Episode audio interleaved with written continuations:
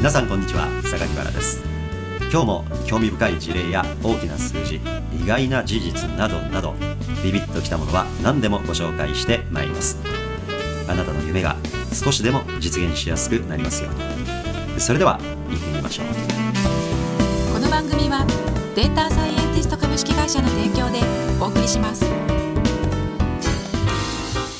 なんかやりがいを見出せなくて悩んでる時期とかってね誰しもあるじゃないですか。でそういう時のね特徴としましてやっぱりね何にも振り切っていないっていうのはあると思うんですよね。全部3割4割ぐらいかじって次のスケジュールに行くみたいな。でまあ友達と語り合ってまあそれもまあなんか34割語り合ってまあ次のスケジュールに行く。でなんか習い事もまあ習うんだけれども別にそれに人生かけて燃えるわけでもなくまた次に行く。次に行く次に行く次に行くずーっと横スライドし続けていくみたいな感じでね、でたくさんのことに触れた割には何一つ自分の中で深まっていない、栄養になりきってない感がある、この時ストンって悩みが深くなるみたいな、ありますでしょ？なんかスランプの入り口で何が起きてるか現象をねいろいろ深く見ていきますと多くの場合かけた労力や見てきた種類の割には何も自分の中に深く根付かなかったなっていう時にドスってきません？なんか、でまた次なんかやってみるんですけど同じことはまた繰り返し何に時間使ってたんや的な罪悪感、これやっぱり振り切らず全部を34割程度のやり口で次行っちゃった。でなんか楽しい。また34割で次に行く。もう何の専門家にもならずずーっと横スライドしていくみたいなね、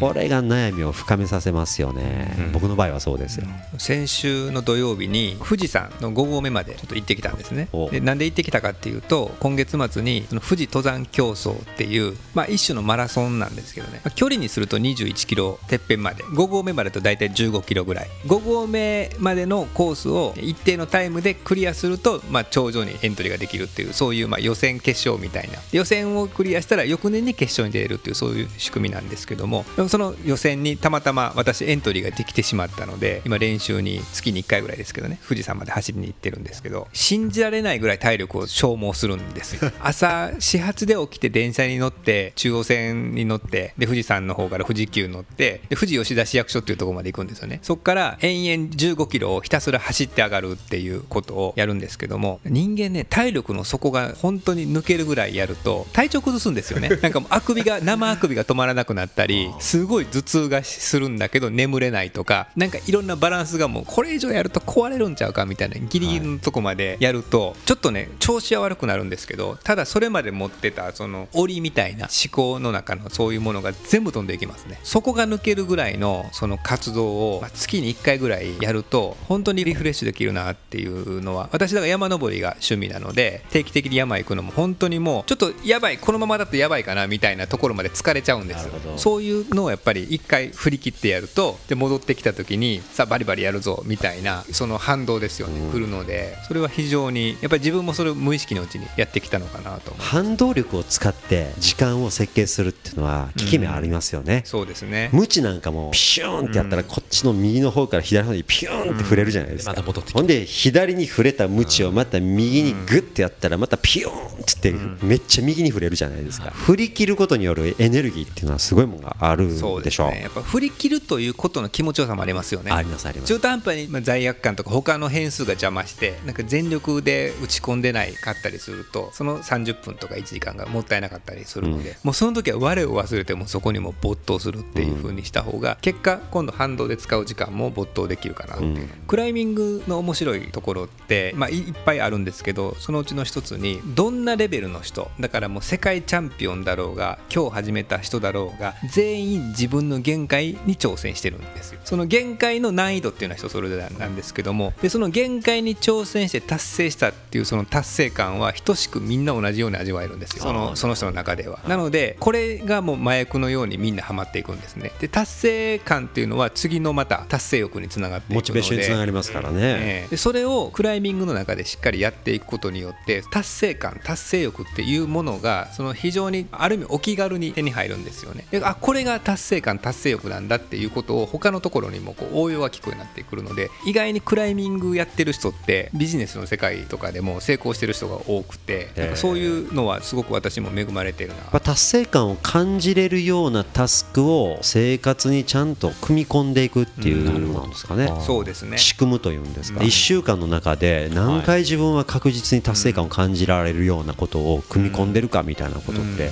大事なのかもしれないですね。ね。まあ、スポーツが得意な方はね、スポーツでそういう達成感味わいやすいでしょうし、まあ、1回何かやれば1時間、2時間でいろんな達成感があるでしょ、小さな達成感が山ほどありますよね、スポーツやってると。で今度、非スポーツ系の方々は、どういう非スポーツ的な活動なら達成感を感じられるのかっていうのをはい。腰据えて考える必要がありますよね。これはあのスポーツやってても達成感感じられないことってあるんですってね、水泳で世界新記録作った方いたじゃないですか、前のオリンピックで、あの日本人の方でね、彼がね、世界新記録を水泳で作ったんですけど、それで金メダル取って、あの新記録出した直後から、とてつもないスランプに入ったんですって、目標がなくなっちゃって、練習するたんびにね、自分が作っちゃった新記録を抜けない。また抜けない、自分が作った記録を、い。わゆる達成感の基準に置いちゃったもんだから、それ以下だとね、やった気がしない、ええ。それによって泳ぐという行為が毎回失敗体験に変わっちゃった、自分の限界が見えてなかった時はまだいけるまだいける。でたまにいい記録が出たりすると達成感、でももう地球新記録だか宇宙新記録みたいな記録出しちゃったらね、全部それより低いわけでしょほとんどは。だ毎回が苦行になっちゃってね、でとんでもないスランプ入っちゃったんですって、でね彼立ち直ったんですよ。水泳のね仲間がね、まあ、これあの女性の選手がね自分が白血病になっちゃって、でそれをまあ公表されたんですよね、生命の危険がある中でもね必死になって毎日練習されてるんですって。その姿見てね俺はなんとバカだったんだろうっ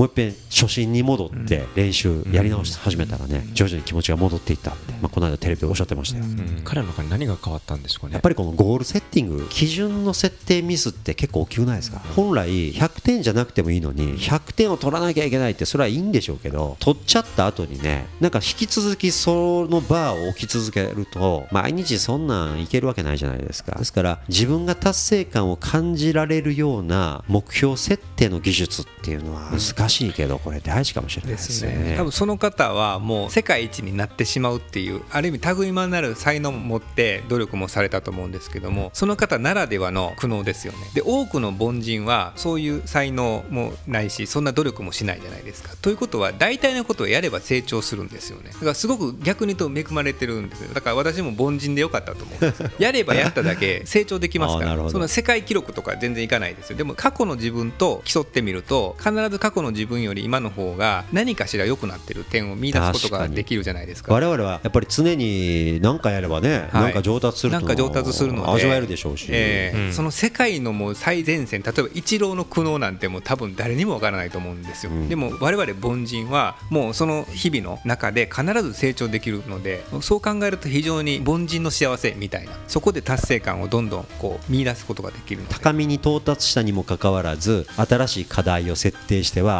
さらに一個一個小さく乗り越えていくっていうのを続けていく人たちって本当にすごいですすよね。ごいですね、そこに学ぶとこ多いなって思いますプねロフェッショナルになって世界ナンバーワンになってもそれでもさらに上に行き続ける人たちっていうのはやっぱり目標設定が実に絶妙な意外と細かい目標を持ってますよね、うん例えばイチローさんなんかもなんかで僕見たんですけどね、世界クラスの信じられない偉業をたくさん成し遂げてるでしょ、彼の記録見てると、うん。でそれは大きいことのように見えるじゃないですか、はい。でも彼の日常の練習で設定している目標を聞くとね肘が微妙に前に出ないようにとか肘の前に出るその数センチの話に延々こだわって何十回も何百回も練習し続けるんですって。踏み込みがやや速いとかね。体がやや開いちゃうとかつっともう腰の何センチ単位のねじり方めっちゃちっちゃいでしょ。僕らそんなちっちゃいこと取り組んでます？だから意外とこのちっちゃなことに目をつけてねそれを異様に詰めていくと世界最高の自動車が出来上がったりね。ネジの一本もバカにしない。そこからそこのネジがちょっと緩いとねなんか漏れてしまうかもしれないし歪んじゃうかもしれないでしょ、ん。何万回も動かしてるうちに。でそういうちっちゃなことをたくさん見つけ出してはバカにせずに地道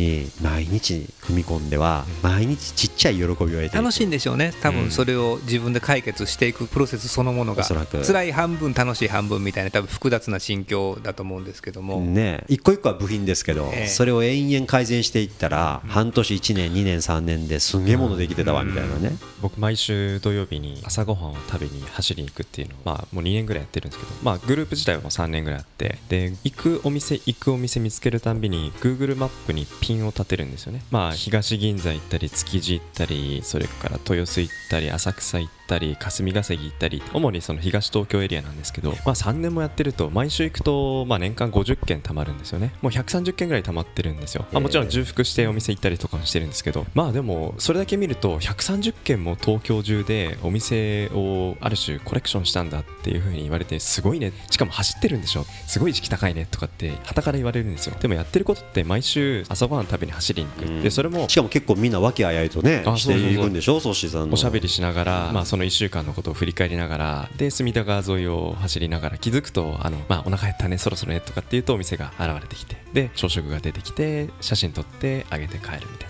それを毎週毎週やってるだけなんですけど気づくとあの130件も溜まってるみたいな。積み上げてきたことを振り返るとあすごいとこまで来たなっていうことなんですけど実はや毎週やってることってすっごく緩く ダラダラしながらで待ち合わせ時間も7時半なんですけどまあ本当に7時20分ぐらい僕も家出てギリギリになっていくぐらいできるだけそのあんまり縛りすぎない感じででも続けてるっていうことなんですよね。で今度それが次の展開というか、まあ、たまに東京中走ったりして1日40キロ走ったりこの間もしてきたんですけどやっぱり東京を電車でもなくバスでもなく車でもなく自分の足で歩くとこうも丘が上がり下がり激しいところなんだで普段東の東京の方走ってるとすごく平坦なところが多いんですよね。いざ渋谷方面だったりこの間バラさんにもあのこの三茶を越えて駒沢オリンピック公園までの道のり教えてもらったんですけどまあすごいいい道ではあったんですよ。だけど上がり下がりがすごく多くて。そうでしょこの辺りめちゃめちゃ起伏に飛んでるでしょ。本当に難しくて。あの渋谷って渋谷って書くでしょ、はい。あれほんまに谷なんやって実感したでしょ。そうなんですよ。であとね渋谷から徒歩圏のところに代官山ってあるでしょ、ほんまに代官山ってガチ山なんや。山なんですよ。で西郷山公園でしたっけ？あそこから一気に下っていくあの階段も本当に急な坂ですしえこん。な渋谷の、まあ、代官山の一角でこんなに高低差があるのって気づかないんですよね。そうなんですよね、うん。あの代官山から見ますと、はい。まさに山を下っていって一番谷底に渋谷があり、はい。その脇の谷底に恵比寿があるんですね。で逆側の谷底が中目黒なんですよ、まあ、今申し上げた3つは全部超人気エリアですけれども、うん。その超人気エリアの3点の中央部に代官山がそびえ立ってるイメージですね。はい、なんかそういうことを発見することが街歩きですよねでなんか当たり前だと思った街に対して意外な角度で自分の目に飛び込んでくる景色があることが想像と違うこと多いですもんねそうなんですよ。実際体をかけてやってみたら、想像ととにかく違うことの方が圧倒的に多いですからね。だから頭だけで妄想したりあの人私のことこう思ってんちゃうかっていうのはね思い込みがもう。9割なんちゃいますあなんかあの人ちょっと私のこと嫌いと思ってはんちゃうか。でもうすぐ不安のって出てくるから。ちょっとこわもてだったりうん。挨拶してもなんかあんまり話広がらなかったり。でも8割9割外れてたりするじゃないですか。話してみたらね。意外とってありますから。いや意外とっていうのは多いからね。だからなんかそういう自分の限界を責めなくてもその心地いいってことを続けるってことも一つまあ何か長く続けるとかそれが他の人には出せない自分のまあ色になっていってでそれが自分らしさだったりで今度僕らその130件ぐらいたまったあの朝食のいいお店だったりあとはそこに至るまでの景色たちを本にしようと思ってるんですよ。おーで本にしてでいろんな言語で紹介してオリンピックに来る人たちになんかちょっとあの配れるようにしたいななんて思っていて僕らのオリンピックはもう始まってるって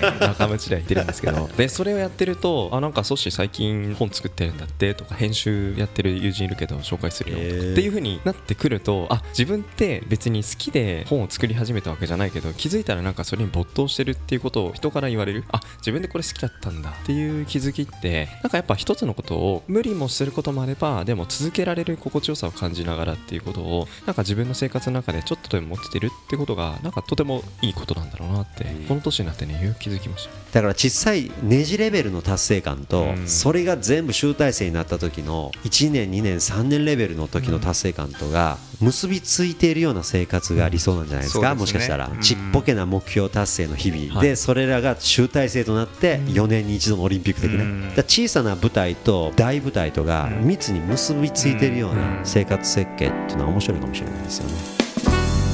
この番組はデータサイエンティスト株式会社の提供でお送りしました。